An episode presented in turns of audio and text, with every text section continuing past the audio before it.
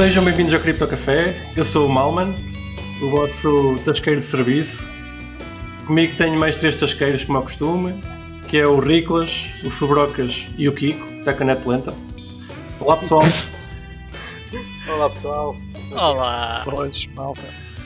Temos connosco novamente o Rui, uh, que tem connosco da Beto Protocol. Olá Rui. Olá.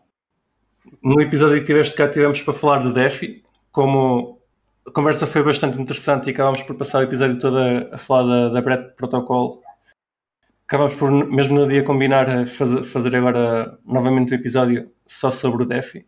E, agradecemos estares a despender do teu tempo para estar aqui mais uma vez connosco. Claro, é um prazer. Para falarmos sobre. Houve aqui um, um grande boom no, no último mês. Uh, é verdade. Compounds e por aí, portanto, acho que o timing também é bom. Opa, eu, como não percebo muito, até calha bem. Admito já que não percebo muito e espero que vocês me venham a ensinar alguma coisa. Vamos a isso. Vamos a isso. Este é o nosso episódio meia dúzia, não é verdade? Já vamos no 12. Tentado a correr. A... Então é o episódio dúzia. Para ti é o episódio aqui? Então é o episódio, oh, episódio dúzia. Ah. tá, é, para aí, episódio dúzia. Yeah. É meia dúzia mais meia dúzia. Vocês estão a curtir o Kio Crypto Café? Isso é uma pergunta honesta? É uma pergunta honesta. Pá, muito. Tô, eu, eu divirto-me bastante a fazer isto, pá, sinceramente. Acho que é uma boa forma de passarmos o domingo ou a segunda-feira. Às vezes a terça, talvez. Depende. Depende da semana. Às nove da manhã, às dez da noite, às quatro da tarde. Sim, é. Exatamente. É qualquer hora. Cripto Café é qualquer é, hora. Desde que haja álcool. uh, perdemos o Kiko, espero que o Kiko volte. Sim, ele está aqui a reiniciar. Vamos continuando então. Então, estamos aqui para falar de DeFi, não é verdade? O que é que vocês entendem por DeFi? Fubrocas? DeFi, Decentralized Finance, uh, ou seja, é uma forma de nós conseguirmos aceder uh, a crédito uh, e em, em, lending and borrowing um, de uma forma pá, descentralizada, ou seja, ser uma central party. No fundo, parece-me que é acedermos a mecanismos financeiros através de smart contracts. Talvez de uma forma assim mais mais Sim, é um conjunto de ferramentas financeiras sobre uhum. tokens. Isso. De preferência descentralizadas. DeFi bem de Decentralized Finance. Exato. Isso é uma central party, no fundo. Acham que, que as ferramentas DeFi que nós temos neste momento já são suficientemente descentralizadas ou ainda são bastante centralizadas? Pá, olha, isso é uma boa pergunta. Eu pessoalmente acho que estamos, eh, estamos num muito, muito bom caminho. Ou seja, depende, de, repara, em termos de utilizadores ou em termos de volume. Estás a ver? Ou seja, eh, em termos de volume, se calhar os, os, os projetos de DeFi que têm mais adoção pá, são realmente descentralizados. Compound, por exemplo, é, um, é, um, é o que tem, está a ter agora o maior boom e, ele, e esse projeto é claramente descentralizado. Uh, mas também temos outro, outro lado, também temos muitos utilizadores ligados a projetos tipo Nexo Mutuals, que é, que é um projeto permite ter, pá, aceder a, a créditos e empréstimos e ganhares, ganhares um, um juro sobre os depósitos que fazes. Uh, mas isso também tem uma counterparty, tem, tem empresa por trás, ou seja, esse, esse, e há muitos projetos que têm muitos utilizadores, ou seja, mas mesmo assim, um, eu acho que o maior boom está a ser claramente em projetos sem counterparty, apesar de existirem também os outros. Sem counterparty, quer dizer, sem. Tem uma empresa por trás, ou alguém por trás a coordenar as atividades. Então não é sem counterparty, né? o, o termo não é bem esse. Corrijo-me. Estou a tentar pensar qual é que é o melhor termo. Counterparty é uma contrapartida. Ah, sim, exato, exato. Sim, há sempre, há sempre uma counterparty, mas pronto, estou a falar de uma empresa neste caso, ok? Peço desculpa, realmente. Eu acho que é mais não controlarem os teus fundos, eu acho que acaba muito mais por aí. No Nexo, Isso. por exemplo, tu confias que aquela Sim. empresa que eu acredito que esteja sediada no Israel. Pronto, empresas non-custodial. Exato, não custodial. Não custodial, exato seja, os fundos são teus, simplesmente, uh, são teus até um dia de um eco ou, ou, algo que aconteça errado e depois podemos falar um bocado sobre isso, uh, que já aconteceu também. Uh, mas no, no, fim do dia, a nível legal, os fundos são sempre teus. em caso de uma dissolvência, alguma coisa por exemplo, se o Compound, como, como empresa, a dissolver e acabar de existir, os fundos continuam a ser teus. Uhum. Uh, nível, passo de correr uhum. de forma normal. Já do outro lado, a nível de Nexus e outras entidades que não são reguladas financeiramente, uh, por nenhuma entidade europeia, já é muito mais complexo esse processo. Eu diria que só aí é, um, é uma, grande, é uma grande alteração uh, no dogma de, de, pá, do, do, mundo de empréstimos e, e de juros e, de, Mas e todo o sistema que Compound tem. é uma entidade regulada? Não, não, não, mas ah. no entanto, os fundos são teus, ou seja, nem, nem o próprio Compound, eles só trabalham na parte de interface, marketing e, e gestão de, de, marca, eh, não na parte okay. de, de, manutenção, obviamente na manutenção certo. de código, mas não na parte de manutenção dos teus fundos. Certo, estás a dizer é que eles nunca têm custódia dos fundos dos seus contratos. Acho é exatamente, é tiveram outrora, exatamente, ainda há pouco tempo uh, houve início, uma passagem tiveram. de Exatamente, e agora deixaram de ter. Ok. Uh, pronto, e caso não me engano, foi exatamente isso que aconteceu há coisa de, de um mês ou um mês e meio um, em Compound, que foi bastante importante. Estamos a falar de Compound, que é, é um sistema DeFi, né? não é verdade? Aquilo funciona por uh, smart contracts em cima da Ethereum. Sim. Vocês conseguem explicar como é que funciona o Compound? Compound serve para tu uh, poderes, como, como o Rui tinha estado a falar antes nós começarmos a gravar, uh, para tu poderes fazer fazeres empréstimos no fundo a ti próprio. Ou seja, tu depositas uma criptomoeda e podes, uh, à partida, extrair para, para, poder, para poder apostar, ou extrair uma, uma, uma criptomoeda para poder apostar. Um, a vantagem do, do, do, comp, no fundo, é, é, em termos de governança, ou seja, tu com aquele token podes votar eh, nas, epá, na, nas, decisões que a empresa, que a empresa que o protocolo está a tomar, basicamente, é uma empresa, é um protocolo, uh, que o protocolo é os smart contracts, o que é que vai ser implementado, que tokens é que vão ser adicionados, etc.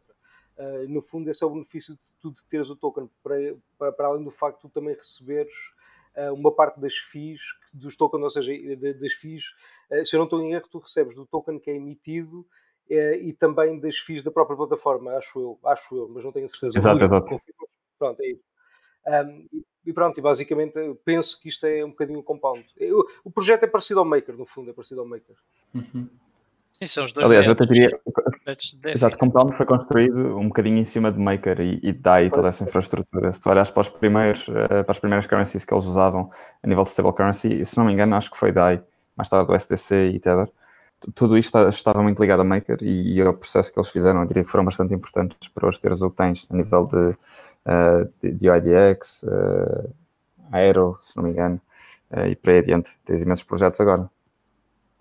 Se calhar então faz, faz sentido falar de, de DAI, certo? Que é desenvolvido pela Maker, que é, que é uma entidade que faz desenvolvimento. O DAI é uma stablecoin, é chamada stablecoin, ou seja, é uma moeda que está diretamente ligada à outra. Uh, neste caso está ligada ao, ao, ao dólar americano. Idealmente, um dólar americano há de ser equivalente a um DAI. E eles criaram um, um smart contract em cima de Ethereum que faz com que a moeda sem um ponto central de controle se consiga autorregular e manter esse manter o PEG, manter, o PEG, manter essa, essa ligação ao dólar. Vocês sabem como é que funciona esta regulação? Sabes, Riclas? Não, infelizmente não infelizmente, diz? Não, não faço a mínima ideia. Nunca usei DAI. Sei que aquilo tem lá acho que nem, é uma, uma série de criptomoedas, acho que nem sequer é só a Ethereum que eles depois utilizam para fazer eh, para manter o PEG. Para manter o PEG, fazem eles fazem operações, tanto quanto eu percebi ali na altura, espero não estar muito enganado, eles fazem algumas operações sobre ETH, uh, pá, mas não percebi bem como é que eles mantêm o, o PEG de, do, do DAI ao, ao dólar. Não sei, sinceramente não sei. Tu sabes, sabes, sabes, Brocas? Epá, como é que eles mantêm o PEG? Eu não tenho certeza, tenho ideia que é compra e venda, mas eu não detalhe das moedas que eles têm, mas eu não tenho certeza. Rui, tu, tu sabes? Sim, epá, eu, eu, o Maker por acaso é bastante curioso e já li várias vezes e quanto mais leio, uh, um mais eu percebo uh, ligeiramente como é que o DAI funciona. Uh, mas eu diria que, que, que, é uma junção de pelo menos três princípios. O primeiro seria os assets que estão dentro de todo o sistema de, de empréstimos do Maker, ou seja, do, do ecossistema e do smart contract.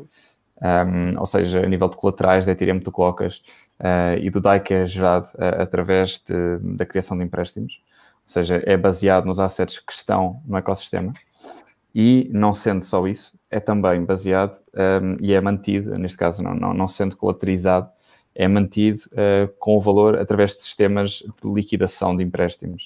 Ou seja, existem bots e, e o sistema está feito para isso, que basicamente liquidam empréstimos que são arriscados um, ou seja, onde o colateral, imagina que o Ethereum uh, deste 600 dólares para 100, é o suficiente para descolaterizar um, e basicamente fazer com que o, a pessoa que fez o empréstimo para receber DAI e colaterizou o Ethereum perca o Ethereum e fique só com o DAI que tinha.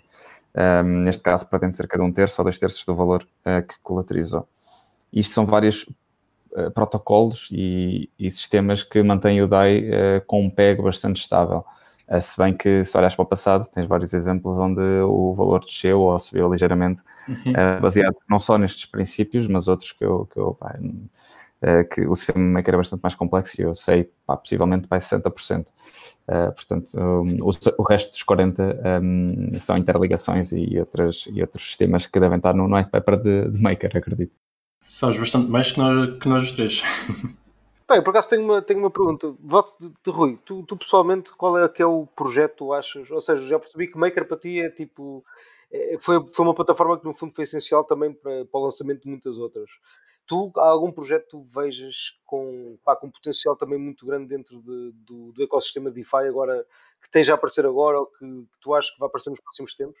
É, sim, eu diria que no fim do dia tudo isto foi alimentado e através de building blocks, quer dizer, tudo começou com Uh, com, claramente que, que, houve empréstimos feitos uh, a nível peer-to-peer -peer, e co como ainda existem, uh, onde basicamente o teu colateral é outra pessoa que está a te emprestar e, e, é muito mais pessoal, uhum. de que depois essencialmente foi percebido, não sei se foi Maker, claramente deve ter havido outras entidades que começaram a, a desenvolver este processo, de basicamente colateralizares contra ti próprio, até por uma questão de taxas e de outros sistemas que, legais que, que, que, te facilitam e que fazem muito mais sentido a nível de, de liquidez a tu os fazeres, para além da real usabilidade um, de tu poderes fazer e criares DAI.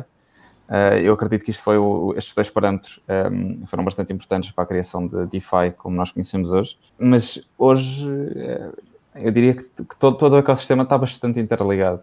E dizer bastante é um bocadinho undervaluing uh, a situação. Está muito interligado, não é? Porque está extremamente interligado e, e tu agora olhas para Uniswaps e olhas para uhum. Zero Access e olhas para, para Compounds e, e, e, tu percebes, ok, esta é a marca que eu estou a aceder a este ecossistema. Ou seja, é como se fosse okay. o banco, tu acedes para o Banco de Portugal e ele é que tem a liquidez toda. Ou seja, tu okay. fazes um empréstimo diretamente ao Banco de Portugal mas tu usas o BPI, o Santander, estas entidades, basicamente só com uma questão de confiança uh, e de gestão, uh, porque os APRs são bastante semelhantes, uh, pá, tirando exemplos como Dharma, que foi investido pelo Coinbase, logo existe um, um APR bastante significativo em USDC contra os outros, Uh, e por aí adiante, mas, mas todo este mercado baseia à volta de, de, dos mesmos conceitos e é um mercado bastante verosimilhante entre eles, um, o que é bastante bom, porque faz com que seja construído bastante rápido estes blocos, sendo que está toda a gente a construir para, para a mesma coisa. Então diz-me uma coisa, Spice, eu, eu, também concordo com o que estás a dizer, mas tu tocaste aí num ponto que eu acho que é muito interessante, que é o facto que tu estás a dizer, ou seja, a, a, grande, a grande diferenciação talvez do Maker tenha sido quando eles perceberam que, pá, peraí, isto aqui, o que devíamos uh, permitir é que as pessoas possam colateralizar contra elas próprias. Mas isso também implica que tu tenhas sempre de fazer um over collateralize, ou seja, tenhas sempre de pôr dinheiro a mais do que aquilo que estás a pedir. Tu não achas que isso pode ser um problema? Ou achas que há, que há várias soluções para esse problema? Não, eu, eu, acho, eu acho que todas as soluções vêm é com um problema. A Amazon, quando veio, criou problemas. Uh, o Facebook, quando veio, criou problemas. E felizmente eles vêm okay. para criar novas soluções e o mercado, basicamente, estás, estás a criar uh, problemas para resolver as soluções. Existe, não sei se foi o Elon Musk que disse, uh, mas acho, acho que não foi, um, que basicamente referiu que. Não há, é, é, ah, já sei, foi Jensen Lamkin, um fundador da Adobe uh, que ele disse que uma das coisas mais importantes é juntares o custo, por exemplo, a nível da poluição, a produção de, de, plástico, em vez de deixarmos de produzir plástico, é perceber qual é o custo da resolução do problema e adicionar ao valor de, de, de consumo. Ou seja, em vez de nós voltarmos para trás, simplesmente adicionamos o custo. Um, e acho que isto foi basicamente o, o, o, que nós estamos a ver também a nível de cripto um, e o que está a acontecer a nível de, de assets uh, que estão a ser usados e a nível de todo este desenvolvimento. Ou seja, tu tens sempre um risco e, e, e um problema uh, que é bastante bom acontecer porque vai-te criar novas soluções e melhores exemplos do, que, do problema existencial. Uh, que neste caso, o facto de colaterizares contra ti próprio é um bom exemplo do risco existencial de criar imensos derivativos e de coisas como precisas fazer short a Bitcoin, uh, ou seja, colaterizares contra ti próprio para manter o teu Ethereum e depois fazeres uh, uma double bet, ou seja, comprares Ethereum com esse colateral, porque se, se, o valor sobe, tu não só ficas com o teu colateral com maior valor, como o valor que tu compraste de Ethereum podes usar para retirar o teu colateral, ou seja, cria vários derivativos financeiros e acho que, que, isso é sempre um problema que, que acontece e que tem acontecido. Pá, isso no fundo é basicamente quase como leverage, quando foi adicionado leverage ao, ao sistema, exatamente, de repente toda exatamente. a gente poder multiplicar é, é os ganhos, não é? Pronto, multiplicar as perdas também. Vai para os dois lados. Eu por acaso, eu por acaso pessoalmente acho que eu, pá, é, uma dos desenvolvimentos que eu mais acho interessantes, pá, neste momento, obviamente que isto está de mudar daqui a uns tempos, pá, são os flash loans, ou seja, aquela capacidade que tu tens de tentar resolver o problema da, da própria, da própria colateralização mais dos ativos, ou seja, é, tu para tentar, quer dizer, os gajos que inventaram os flash loans para tentar resolver o problema da, da colateralização que tu tens de dar do, do dinheiro e só poderes pedir emprestado a menos do que tu estás a, a pôr de parte, uh, pá, tentaram fazer com que tu, ok, para resolvermos estes problemas, vamos tentar fazer com que a pessoa possa, pá, possa pedir emprestado e te pague o que pediu no mesmo, na mesma transação, para evitar, para evitar esse, esse, esse teto, digamos. Pá, isso foi, pá, pá acho, acho, acho uma solução genial, por acaso. Sim, bem, vou, vou ser muito sincero, a nível de flash loans, uh, o único contacto que eu já tive foi quando houve aquele problema um, ainda há pouco tempo, que foram 300 uh, eh, mil dólares uhum. que foram usados uh, num, num flash loan. E pronto, foi um problema, depois foi resolvido, se não me engano. Um... Eles conseguiram recuperar, foi? Não sei, não sei, boa questão, não sei. A minha questão é, será que aquilo foi um erro de código ou simplesmente foi um exploit financeiro? É, eu acho que é um exploit exato. Exato, e aí para pois, mim exato, é, é, parece, é complexo, percebes? Sim, sim, pá, mas claramente, por exemplo, tu podes pedir emprestado e pagares na mesma transação pá, e não tens um teto, pá, obviamente que vai, vai dar, vai dar asa a esse tipo, de, esse tipo de questões, não é? Gajos que se vão aproveitar do sistema claramente, mas eu, mas eu acho que isso também faz parte, se calhar, do processo de aprendizagem. Parece-me a mim. Sim, faz parte da evolução, vai, vai sempre existir, existir esses problemas. Já agora, quando existe este tipo de exploits, este tipo de bugs, quem é que pode ser responsabilizado? Boa questão. Assim, no fundo, se houver algum profit, uh, isto refere muito à tua responsabilidade como cidadão e, e estendo um bocadinho quem tu és. Uh, se houver alguma situação de profit, ou, ou, caso tu tenhas algum retorno financeiro ou, ou, de valor de alguma coisa, a parte da responsabilidade acaba por ser sempre tua. Um, portanto, partindo desse pressuposto, assim, por ser cripto ou por ser descentralizado, as leis mantêm-se e as leis foram baseadas em, em, questões bastante basais da nossa civilização, que é se constróis a casa e se a deixas cair, a responsabilidade é tua, um, sendo ou não sendo centralizada. Mas, uh, portanto, mas... acaba sempre, sempre da empresa, uh, ou seja, para responder a essa questão, a empresa que está por trás do projeto. A empresa que, que faz o código. Exatamente. Sim, mas imagina que no caso do DAO, que foi, foi bastante polémico, que existiu um bug e supostamente o contrato é, é executado como, como é e quem entra para o, contrato, para o contrato a partida não tem obrigação, mas deveria ter a obrigação de estudar o contrato e, e sai, exatamente, sai, sai, dinheiro do contrato, mas quer dizer, tá, o contrato não, não foi adulterado. Pois, Quando tu entras para, para, para, o contrato, já, já se lesses o código, já sabias que estava lá, estava lá o problema. Vais responsabilizar o, as pessoas que fizeram o DAO pelo, pelo roubo. Eh, não, não, eu, aliás, muito, é uma muito boa questão. Eu diria aí que, que, a responsabilidade estaria a cabo da pessoa que. Repara, eu olho para isso como um contrato, ou seja, um contrato, a tua falta de conhecimento não Sim. justifica uh, tu não te culpabilizares em parte a ti próprio.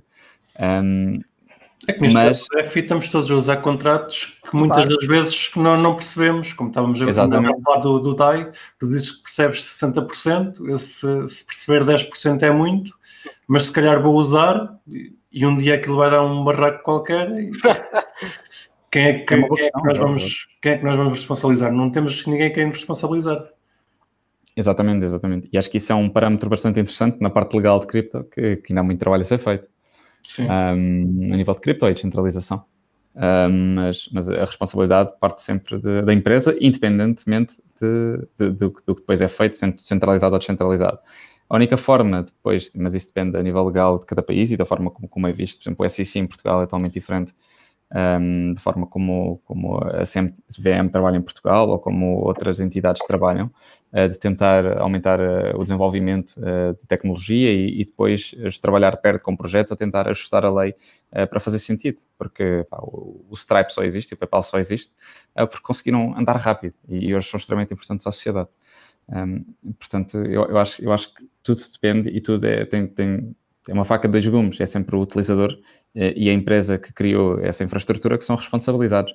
Depois é uma questão de ser ser percebido a nível legal quais é que são essas percentagens. Pois, qual é que é o nível de responsabilidade que a empresa realmente pode ser imputida e uh, porque é tal coisa aqui podemos estar a falar mesmo no, em qualquer tipo destes smart contracts uh, podemos estar a falar de um smart contract na sua gênese já seja tenha um, não é uma intenção mas uma utilização uh, de forma como é que eu ia dizer enganosa pronto, uh, de forma a tomar, a tirar completo partido da, da pessoa que está a, a, aderir ao contrato e que pode, pode ou não uh, ter conhecimento de todos os termos que fazem parte dele.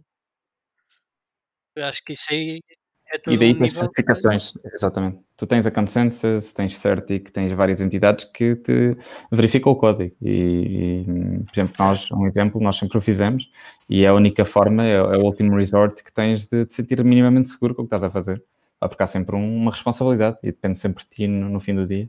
Sim, basicamente o que estás a dizer é que neste ecossistema também existem os auditores uh, que também têm a responsabilidade de verificar uh, e de informar as, os, os integrantes, os clientes, de que os contratos estão a ser bem executados e bem trabalhados. Exatamente, exatamente.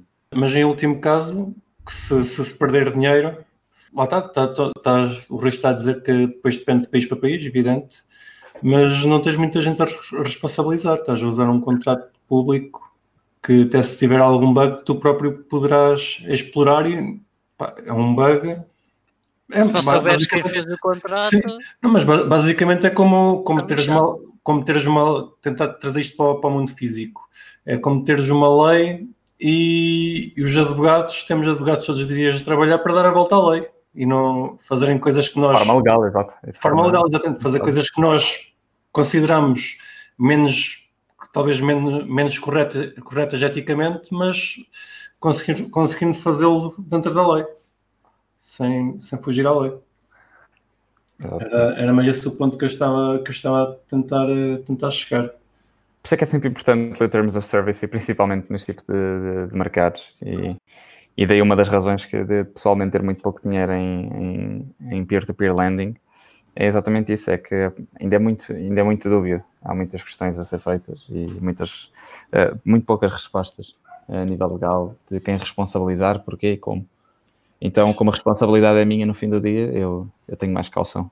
Isso, exatamente. Deves ter tu e toda a gente ainda esta semana, penso que foi esta semana, desapareceram 500 milhões de um contrato qualquer. Exato, exato. Pá, acontece e, e vai acontecer mais. E, há um there's a saying de se, se, se, se, for para cometer erros seja rápido e, que seja com pouco dinheiro. Uh, infelizmente às vezes não, não, acontece, demora tempo e é imenso dinheiro. Portanto, um, tudo depende, tudo depende. E tem, tem de ser.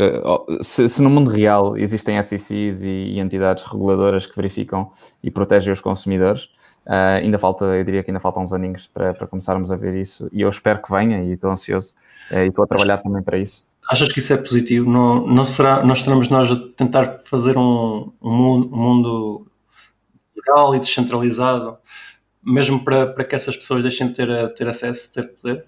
Não, não, eu, eu, pelo lado, assim, se formos considerar, por exemplo, o SEC, e eu tenho visto bastante por causa de, dos tweets do Elon Musk, que são um caso bastante curioso a nível legal, uh, eu, eu, acho que é um exagero a certo ponto, mas que faz todo sentido, porque uh, há, certas, há certas leis. É como um jogo, tu vais jogar Monopoly e tu sabes que há, que há regra, ok? Um, e tu podes escolher jogar ou não jogar. E ele e, e está a direita dá-te a liberdade de não jogar. Mas no, no caso, estamos a falar de DEF e, e, smart contracts.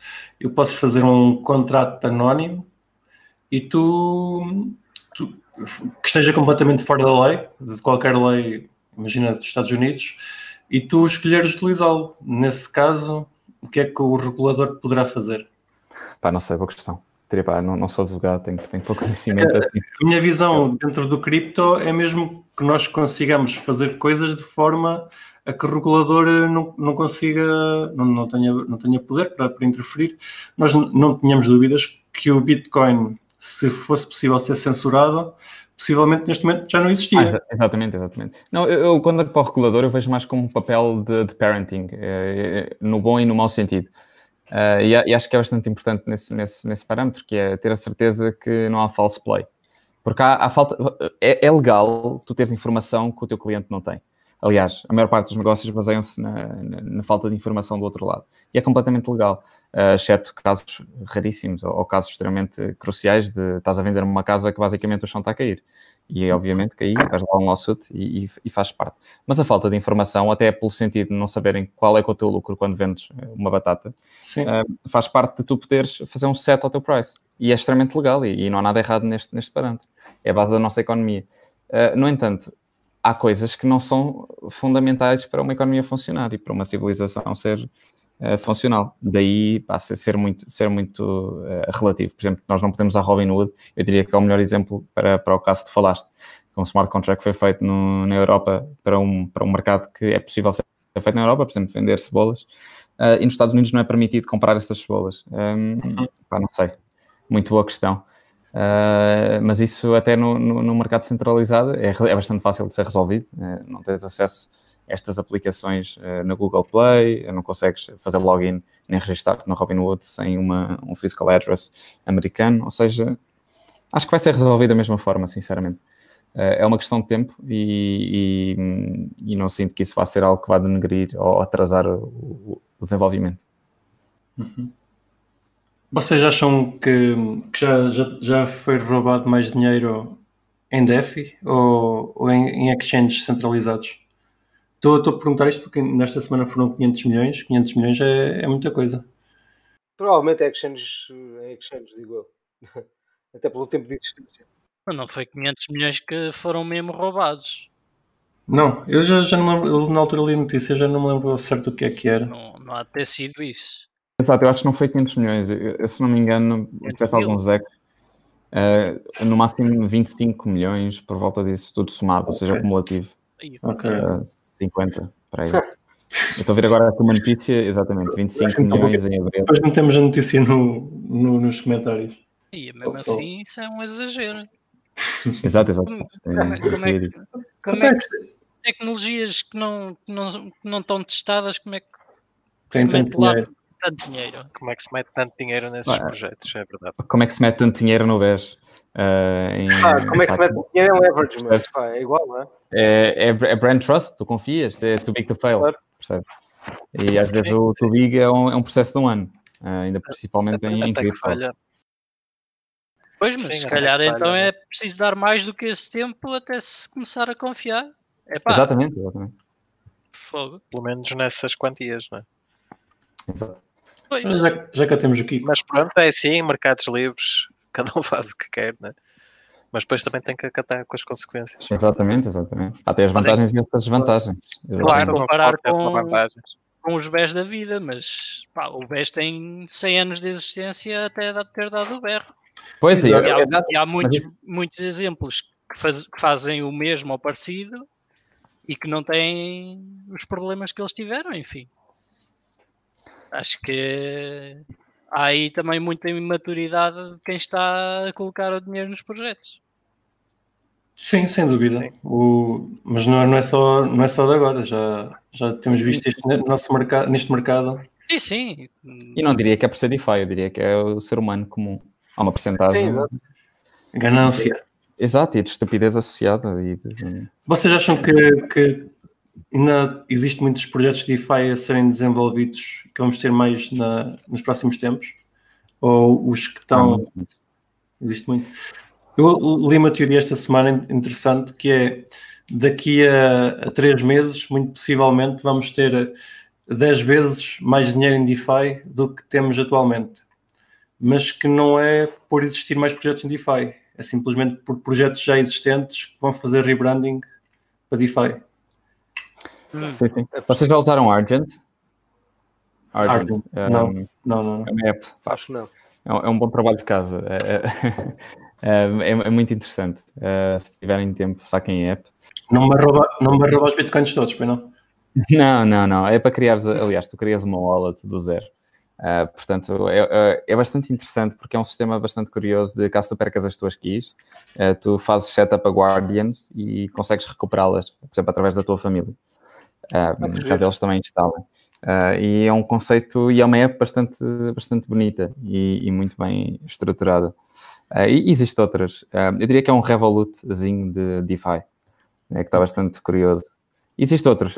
há, mais um que eu agora não estou a lembrar que também é bastante bom. E, e estou a começar a ver realmente aplicações que estão bastante bem construídas. A Dharma, por exemplo, que já fizeram, já pivotaram é. imenso. Dharma supostamente, inicialmente era um processo de, de, de borrower and lending um, e que agora é simplesmente um, um, um sistema de, hum, de, savings, savings account em USDC, que tu basicamente metes lá o dinheiro e aquilo está-te a render diariamente, ou seja, tu recebes a valor diário.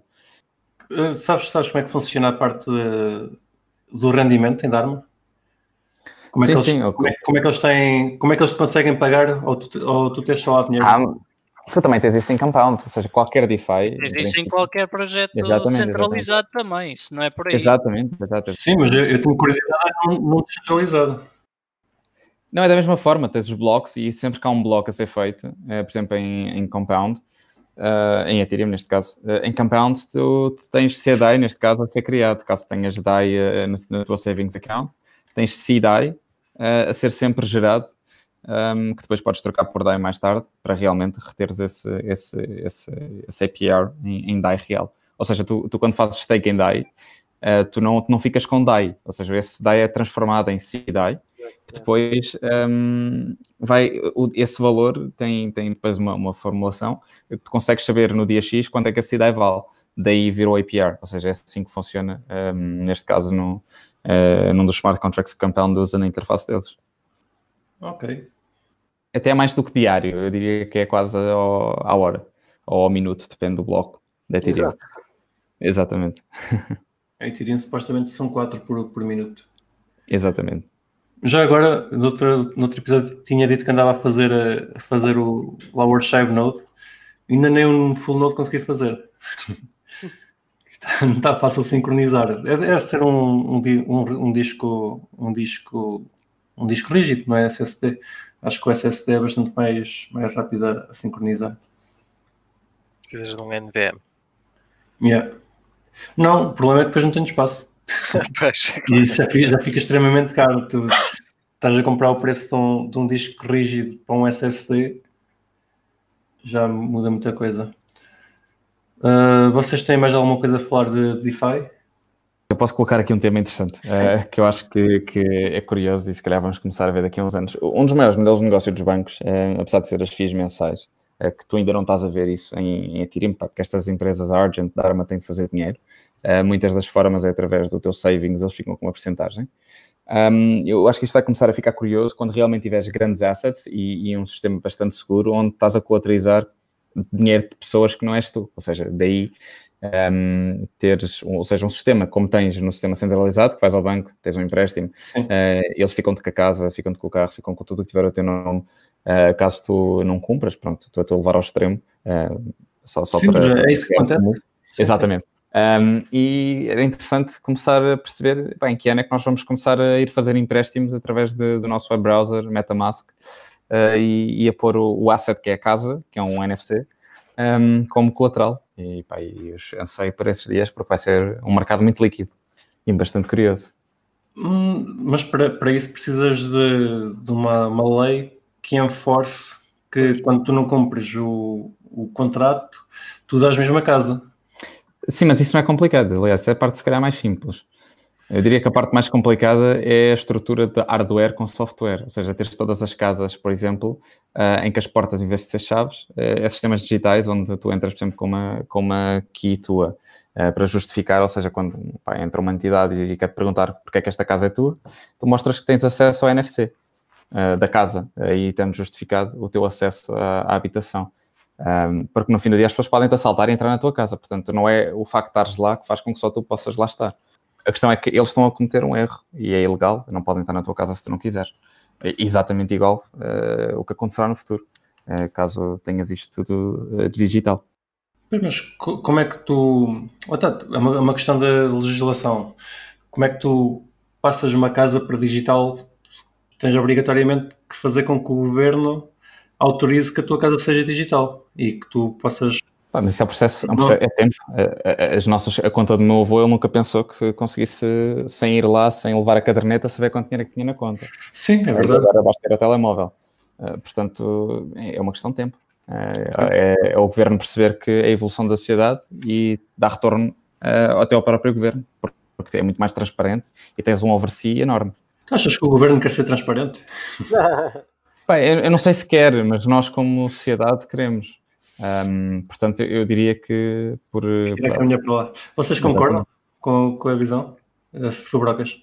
Epá, sim, em parte eu concordo, mas em parte. eh, Eu, aliás, eu não discordo da visão. Eu acho que é, o ponto é mesmo. eh, é, o tempo, é o tempo que demora até chegarmos a, a essa digitalização de sequer do, do, do processo de, de registrar uma casa. Porque ainda é, pá, ainda é um bocado complexo, pelo menos aqui em Portugal. Um, eh, por isso eu acho que, pá, sim, vamos chegar lá, mas eh, será que é com blockchain? Ou seja, será que, será que é esta tecnologia que vai ser mesmo usada? De, pá, se calhar até pode ser outra, daqui a 10 anos já temos outra qualquer muito mais interessante, pode ser essa realmente que vai abrir as portas. Eu acho que esta já é interessante porque já nos permite, de alguma forma, uh, registar ativos digitais e dar-lhes algum valor. Epá, já, já é tipo um ganho épico, Pá, nunca tinha acontecido.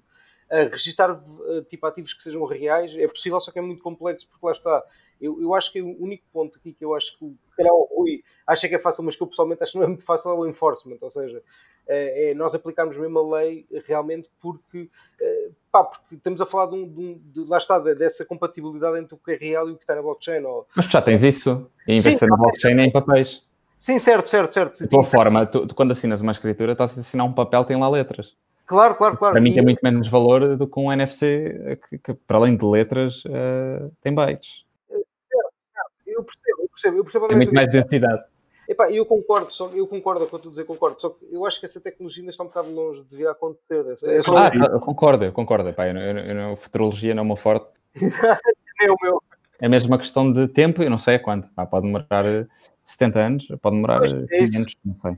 Pois é, pá, 500 acho que não, mas pá, pelo menos uns 20 anos eu esperaria que, que demorasse. Se calhar mais, provavelmente mais. Yeah. Bom, estás, estás, a falar da, da, questão da propriedade, eu acho que fa, faz, faria todo o sentido estar assente numa tecnologia que não seja blockchain, mas pelo menos que seja idêntica e que permita a não confiança, não tens que confiar em algo. Eu lembro da história de um tio Só meu concordo. que comprou uma casa há uns anos, há uns anos, já, já há bastantes anos, ele, ele conta uma história volta e meia, e que por lapso uh, teve duas escrituras da casa e cobravam-lhe duas vezes o IMI. e ele, visto que, que achou que, que, só deveria pagar uma vez e, e foi às finanças e disseram-lhe para ele pagar só uma, e que passado uns anos eles queriam-lhe hipotecar a casa porque ele não pagava IMI. E, e teve, teve, ali uma, uma carrada de problemas. Acho que pôr isso em. pôr, pôr uma. Pronto, a escrita de propriedade em, em uma coisa do género blockchain faz todo o sentido e iria, iria colmatar problemas desse género. Agora, é uma questão de, de tempo, como dizes. Exatamente, exatamente. E, e, e acho que a nível Mas, transparente. Para já é fácil avançar com assets digitais. E acho que nesse campo vai haver muito, muito mercado. A Os digitais, o enforcement é mais, relativamente mais fácil de conseguir fazer sem precisar de leis ou Sim, sim. Third parties. Né? Não, porque no fundo é o governo que é o governo, é a entidade estatal que define que a casa é tua, ou seja, tens um contrato com, com, o, teu, com o teu próprio Estado. Exatamente. Portanto, a partir de tudo o que tem a ver com, com, não com uma empresa, por exemplo, quando estás a falar com, com o teu banco até, um, estás a falar com uma entidade limitada, com uma, uma, entidade privada. O negócio que fazes com ele é muito mais ágil e, e facilitado do que com, com, uma entidade do Estado. Embora eu acho que esteja a mudar, e, e principalmente Portugal é um bom exemplo disso até. Um, mas, mas sim, é muito mais fácil quando é, é, tudo um círculo privado e um círculo que, que tem tudo a ganhar que os custos baixem e, e, que toda a gente ganhe. Acho que já falámos aqui disto algumas vezes. Vocês acreditam na tokenização das coisas? 100%. Sim, eu acho que sim, acho que é, vai ser o futuro, sinceramente. Espero eu. Tu também concordas, Riclas? Se por tokenização quiseres dizer um registro eletrónico de qualquer asset físico, eu concordo. Se é em tokens de uma blockchain, não sei. Duvido até. Porque uma, uma blockchain, parecendo que não, é uma base de dados extremamente ineficiente. Pois. não me parece que seja, que seja o tipo de plataforma apropriado. Eu, eu, eu quase cometo um pecado, mas uh, diria que até um corda qualquer é melhor que uma blockchain uh, descentralizada para, para guardar o registro de um asset. Foi para cá. Oh, em mas termos de eficiência. Escalabilidade, talvez, principal. Não, escal escalabilidade e não só, e principalmente é o grupo de controle desse asset. Tens um grupo de controle do asset limitado. Se tens um grupo limitado, para que é que queres uma base de dados que te permita um número infinito de, de utilizadores? é um desperdício de recursos. Não, mas a, a nível de segurança, um, eu não percebi a parte de, dos utilizadores, ou seja, o, a questão aqui da base de dados, e, e tu referiste guarda, certo? Eu referi, corda, o que tu quiseres. Qualquer DLT, qualquer, qualquer permission ledger technology, whatever. Sim, repare, eu não estou aqui a defender a blockchain e a Ethereum neste caso, mas eu diria que qualquer coisa que tenha um bom historial de imutabilidade eh, e de relativa velocidade de, de, alterações, eu diria que ao, ao, ao minuto seria uma, boa, uma excelente forma de, de, guardar, ou seja, com a imutabilidade a ser uma certeza, não aqui como um good to have, é assim, sendo crucial a imutabilidade. Uh, seria exatamente o, o futuro de, do armazenamento de dados. Eh, dados que representam uh, a posse sobre um ativo ou sobre... Eu aí acho que faz muito mais sentido, ok, até pode ser que necessites de uma blockchain para fazer um timestamping qualquer do token em si, da, da emissão do token ou quer que seja. Mas depois, desde que tenhas uma base de dados off-chain qualquer, em que esse token está realmente representado e onde estão os dados que são realmente necessários para encontrares a, a informação do, do dado físico, uh, deixas de precisar de uma blockchain para essa parte de, da operação. Só esse é o meu ponto. Sim, uma base, uma base de dados seria suficiente e no fundo uma blockchain é só uma base de dados só que descentralizada a nível de ownership. Eu, eu, eu percebo o ponto de, ok, queres ter, é, é, basicamente isso, é, queres ter timestamping de quando é que aquilo foi criado. Não, eu diria é mais que, que isso, o contrato foi isso. assinado. Verdade. Tu já tens isso, já tens essa informação toda há coisa de 10 anos. Uh, com o uso geral de softwares, é tudo guardado em base de dados, uh, geridas por diversas entidades. Eu acho que a variável aqui seria crucial ser a parte de imutabilidade, ou seja, teria, teria essa variável trazer imenso valor à, à conversa. Que eu acredito que, por exemplo, a Ethereum e Bitcoin são excelentes exemplos de blockchains que a imutabilidade existe, sempre existiu, um, e tens um ou dois casos, neste caso da Ethereum com o DAO, onde houve mão humana, depois da sua inserção, uh, de alguma alteração que, que ocorreu uh, o pacto de resto. Uh, por muito que seja a quantidade de capital, não, não houve alteração nenhuma, nem, nem, nem reverter eu, eu percebo o que é que tu queres dizer.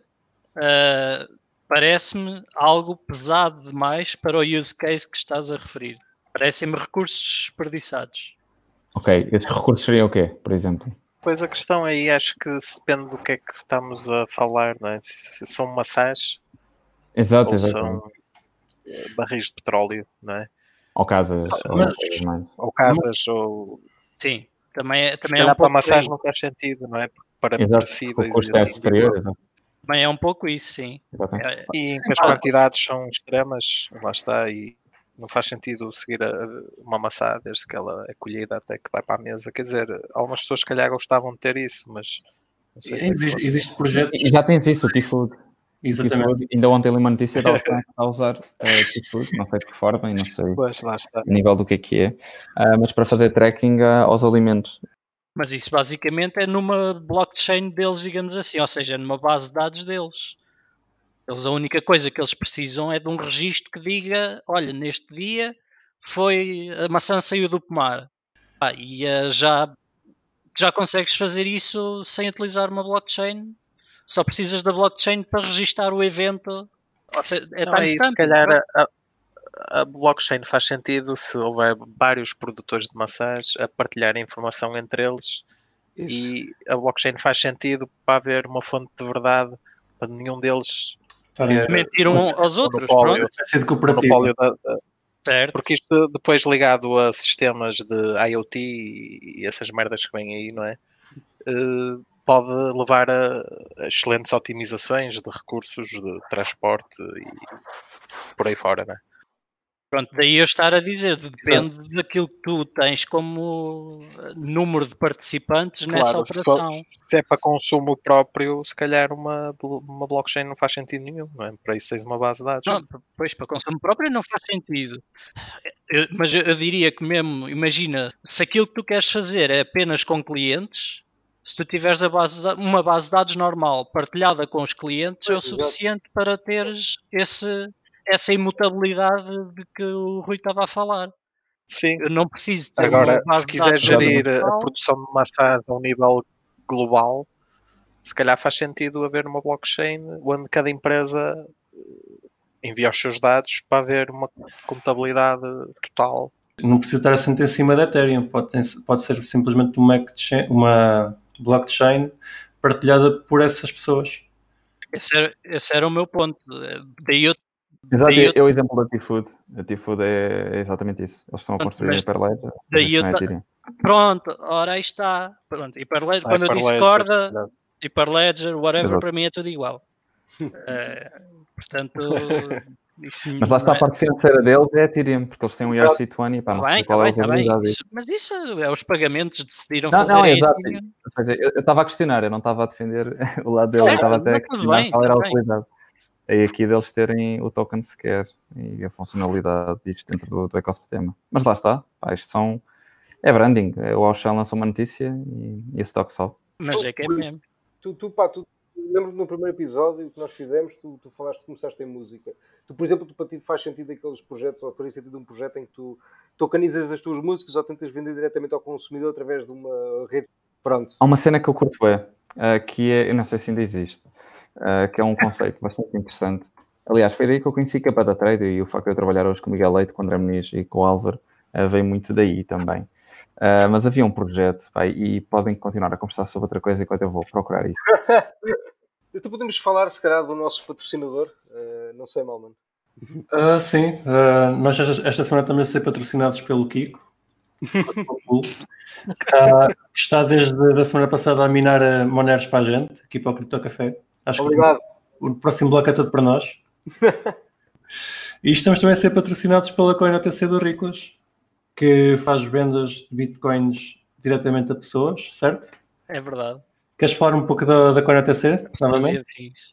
Fazemos a compra e venda direta de criptomoeda ao cliente, sejam entidades individuais ou empresas.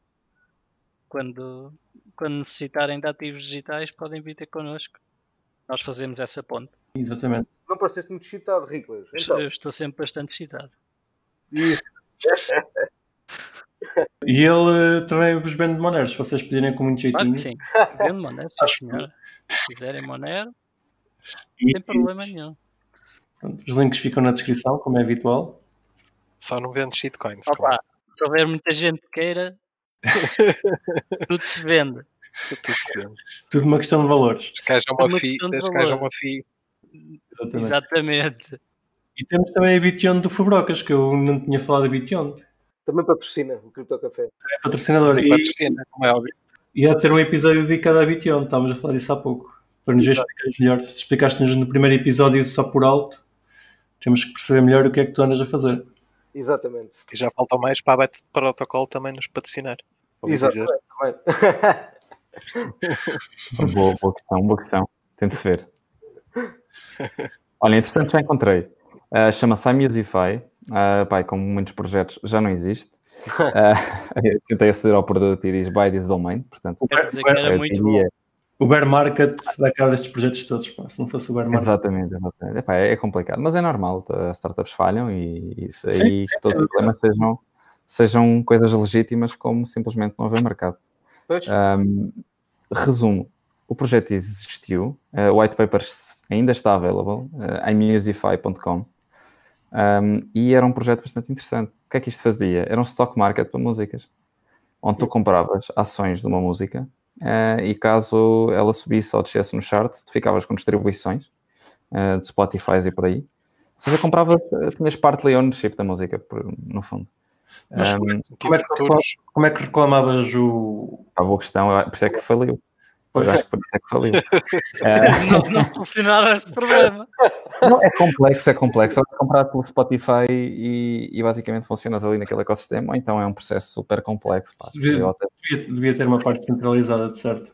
Eh, não, eu, eu diria-te que é, é a questão de dependes tanto de entidades tão grandes um, que ou tu pá, tens um, uma partnership muito forte com estas empresas, com iTunes, com Apple neste caso, eh, com distribuidoras a nível nacional. Ou seja, resumo, isto é possível a nível de humanidade. É possível. Todas, as, as, as tools estão, estão aí, uh, os países estão aí, uh, a Sociedade Portuguesa de Autores, a SPA, que faz as distribuições. É possível. A questão é que é muito complexo. Tem que haver vontade. Exatamente, tem de haver muita vontade e tem de haver muito retorno uh, inicial para estas entidades ou, muita, ou muita boa fé. Mas isto era genial, pá, eu sinceramente eu gostava muito que isto acontecesse um dia e se eu puder até ajudar nisso, ficaria muito feliz. E acho que o mundo vai para aí, como, como outras coisas. Uh, tu hoje em dia, uh, IPOs é uma coisa normal, outra hora já, foi... Já houve imensos projetos nessa área, eu lembro-me, epá, não me lembro dos nomes, Sim. mas lembro-me de haver vários projetos a quererem, uh, enfim, inserir-se no mercado de copyright de músicas uh, em que queriam Mas a nível de cripto?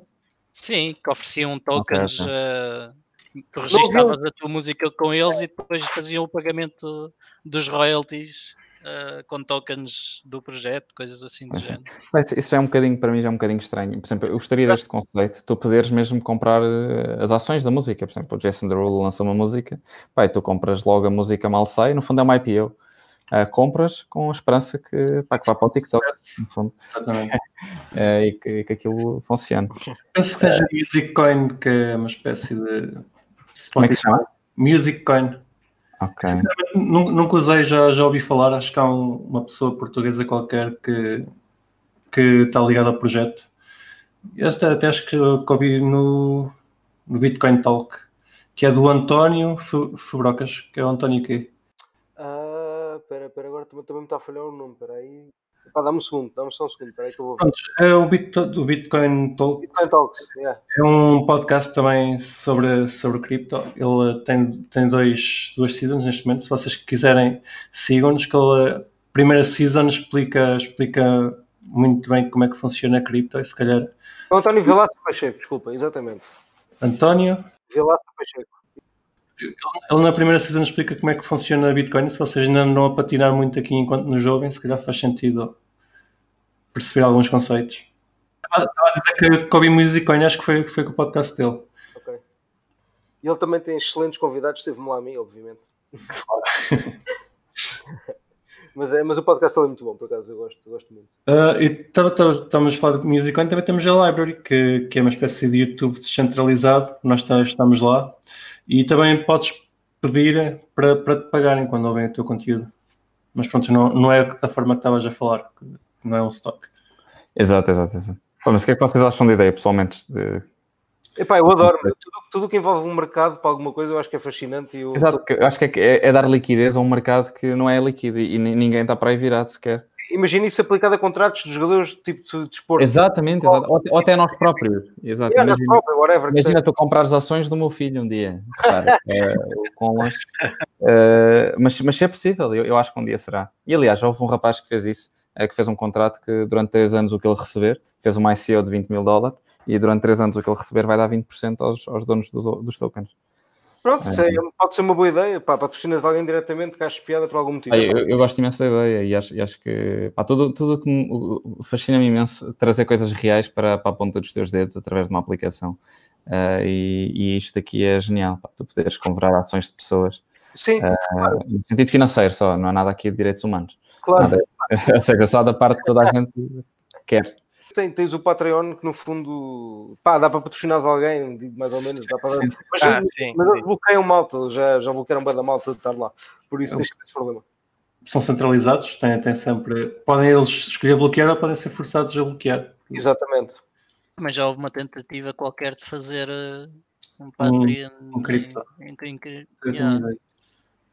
Mas uh, talvez até nem com cripto, mas havia pelo menos um projeto que era do Jordan Peterson em fazer um Patreon, um concorrente ao Patreon, ah, que, que deixasse a liberdade de expressão fluir.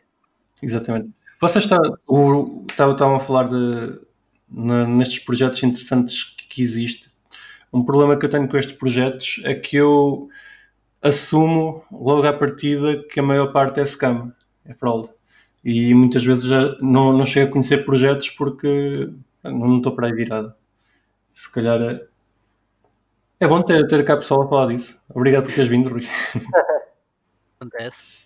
Uh, Sim, é, eu, eu, gosto, eu gosto bastante de, pá, de ver o que é que, que, é que, está a ser feito, principalmente se for produto a nível tátil, uh, prático. Um, pá, é isso, ler white papers não é, não é tanto a minha cena. Passá-lo para a prática. Uh, vocês têm mais alguma coisa que não falar sobre DeFi? Visto que é o tema, embora tenhamos desbravado ah, acho, que, acho que até mesmo esta última parte se enquadra bastante, Sim. porque não deixa de ser. Eh, DeFi, é. não, seja, não deixa de ser DeFi, continua a ser aplicações financeiras no mundo descentralizado. Não, mas nós falamos sobre tudo, meu, digo eu. Tudo, tudo não, mas falamos sobre grande. Sobre bastante. Sim. Exato, grande parte das coisas que está a acontecer em DeFi. Penso eu. As mais importantes, talvez.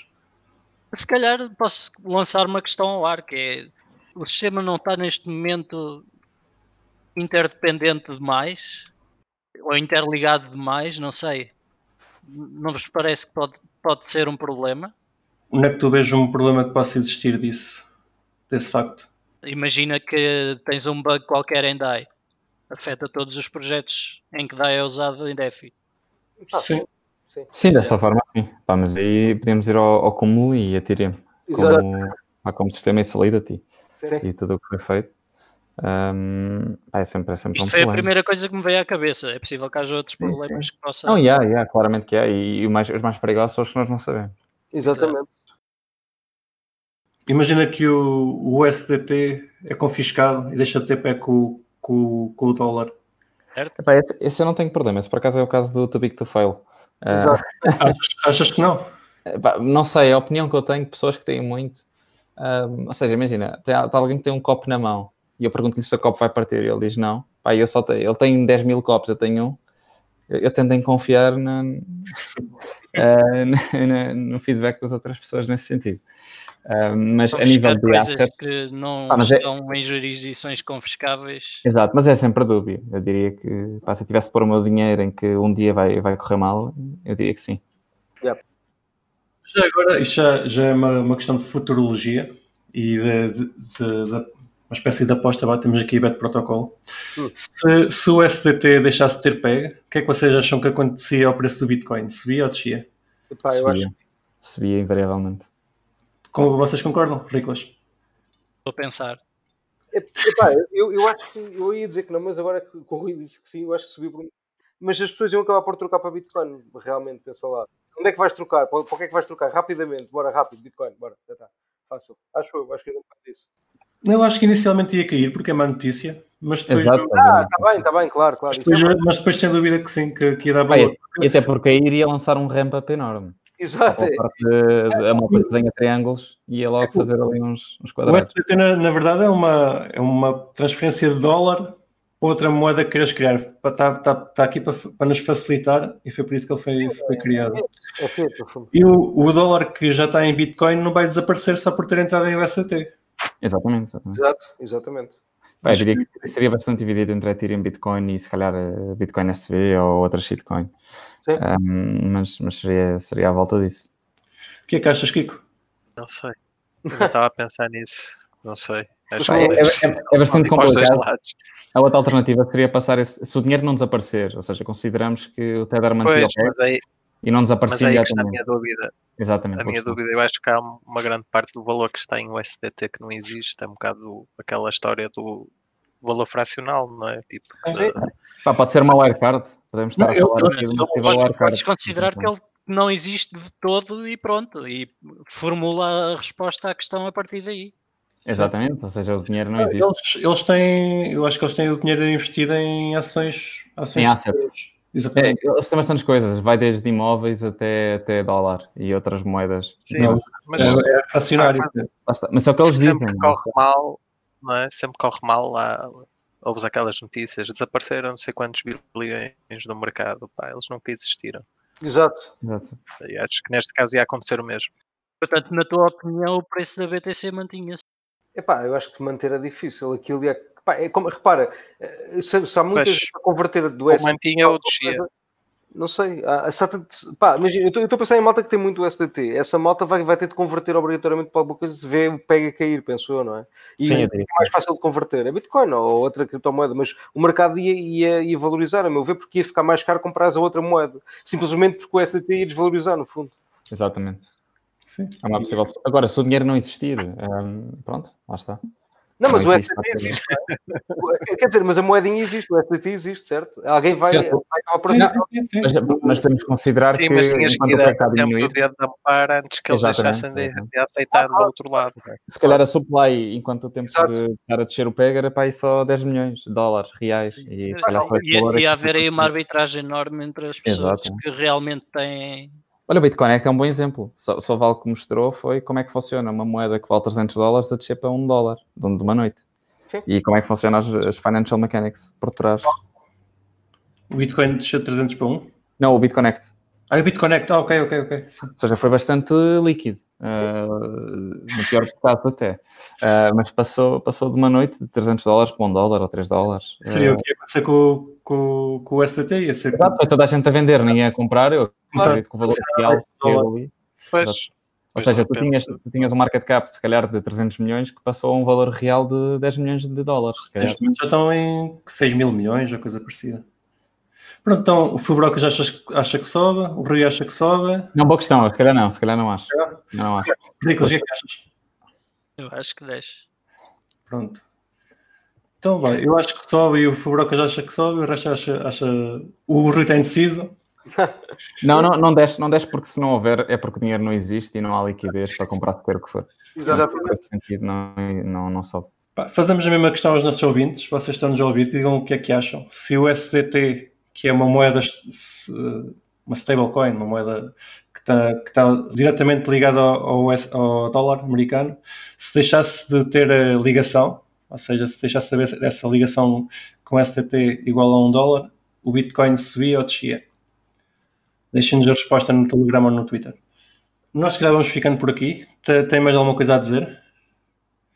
Já agora, Rui, eh, queres, queres falar, falar da, da Bet Protocol? Tiveste agora nestes 15 dias uma adição, não foi?